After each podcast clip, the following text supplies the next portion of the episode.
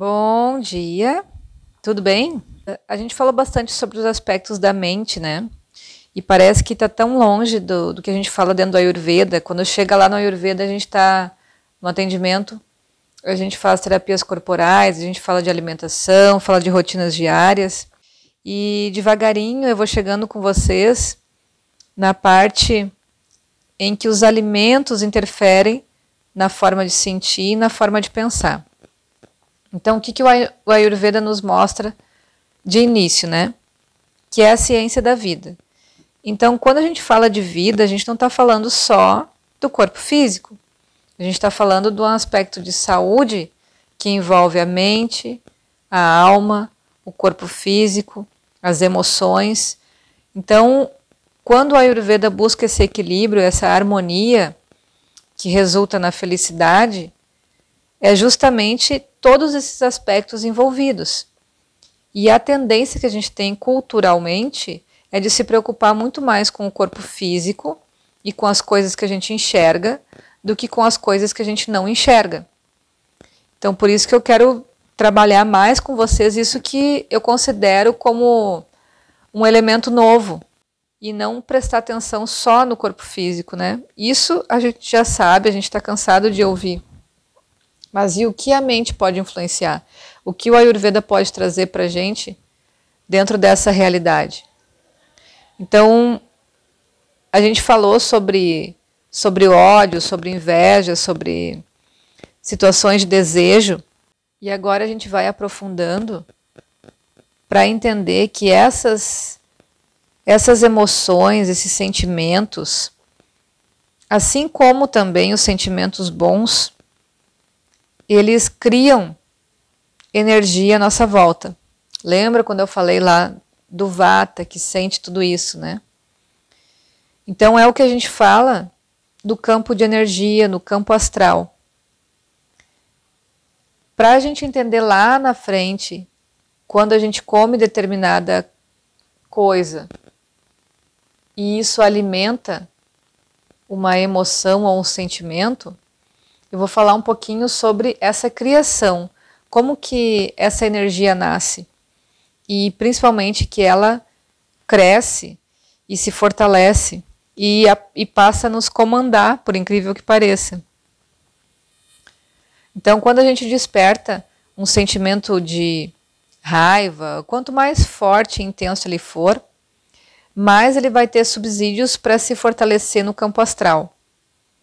Então imagina que tanto se fala de imaginação, de, de criação mental, né? O que você quer, você cria, tem a lei do desejo, da atração. E eu falei, acho que em alguns áudios anteriores também, como que a gente faz as meditações, que a gente tem que vibrar aquilo, tem que sentir aquilo, né?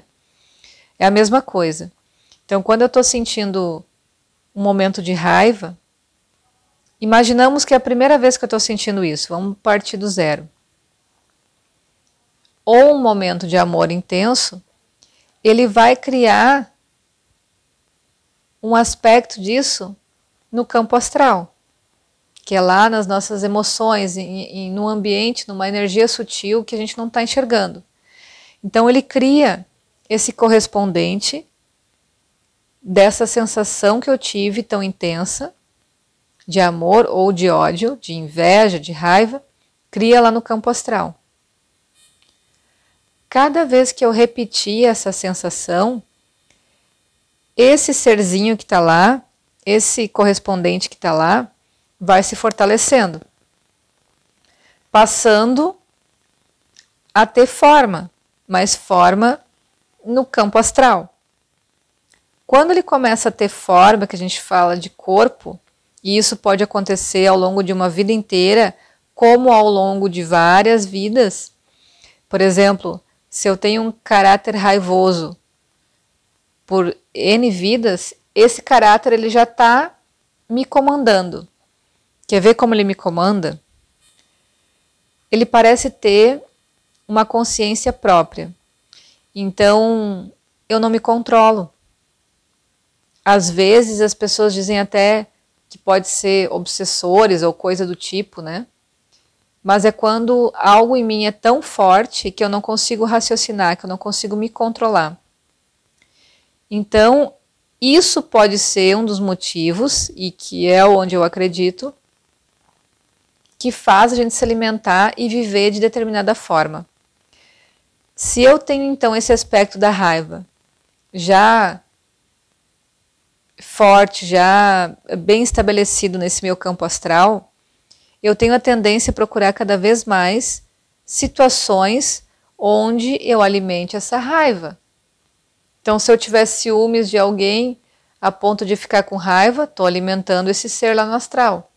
E quanto mais forte ele tiver, mais ele vai me comandar porque ele quer se alimentar. Parece uma coisa muito fictícia, mas é com essas palavras que eu consigo explicar o que está acontecendo assim. E a gente vai procurar comidas e formas de viver que alimentem essa raiva. Então, por isso que às vezes a gente olha uma pessoa que tem aquela característica tão forte e a gente não consegue dizer assim, como que essa pessoa não muda? Como que ela não enxerga o que ela está fazendo? É porque esse campo astral dominou a pessoa. Então é um trabalho bem forte que os médicos ou terapeutas, enfim, precisam fazer para desconstruir isso. E muitas vezes a gente percebe que cria até a crise de abstinência. Então é muito difícil para a pessoa se controlar de não sentir, não repetir aquilo de novo. E isso vai gerando cada vez mais situações que vão deixando esse aspecto forte e ela vai utilizando das comidas, do encontro com pessoas, do procurar esse tipo de coisa na vida e ela acha que aquilo é dela. Ela acha que ela é assim, que essa é uma característica dela. Só que não. Pode mudar.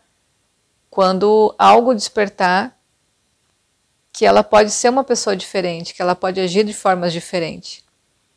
E isso vai pesar bastante. Esse ser vai lutar pela sobrevivência dele.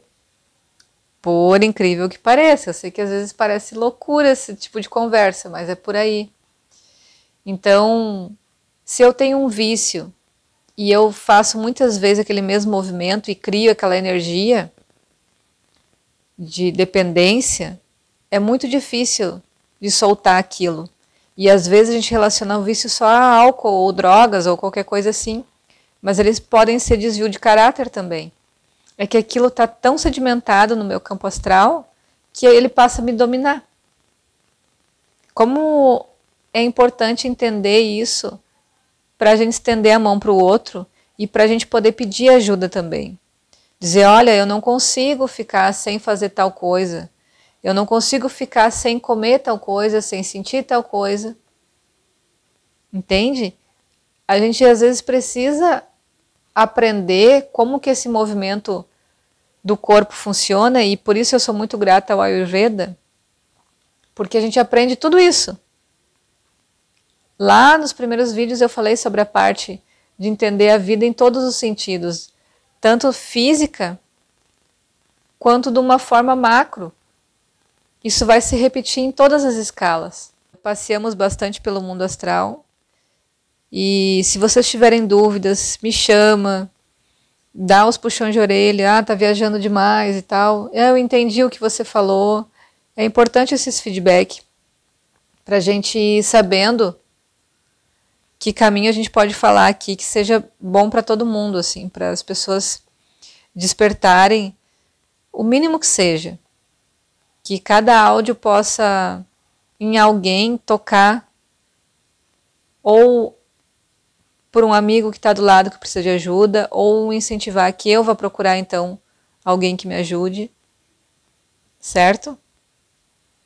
E eu sempre acredito que quanto mais a gente se colocar nessa situação de estarmos juntos, é mais fácil para todo mundo. Então a gente tem condições sim de se ajudar e de pedir ajuda. Beijo e um excelente dia para todo mundo.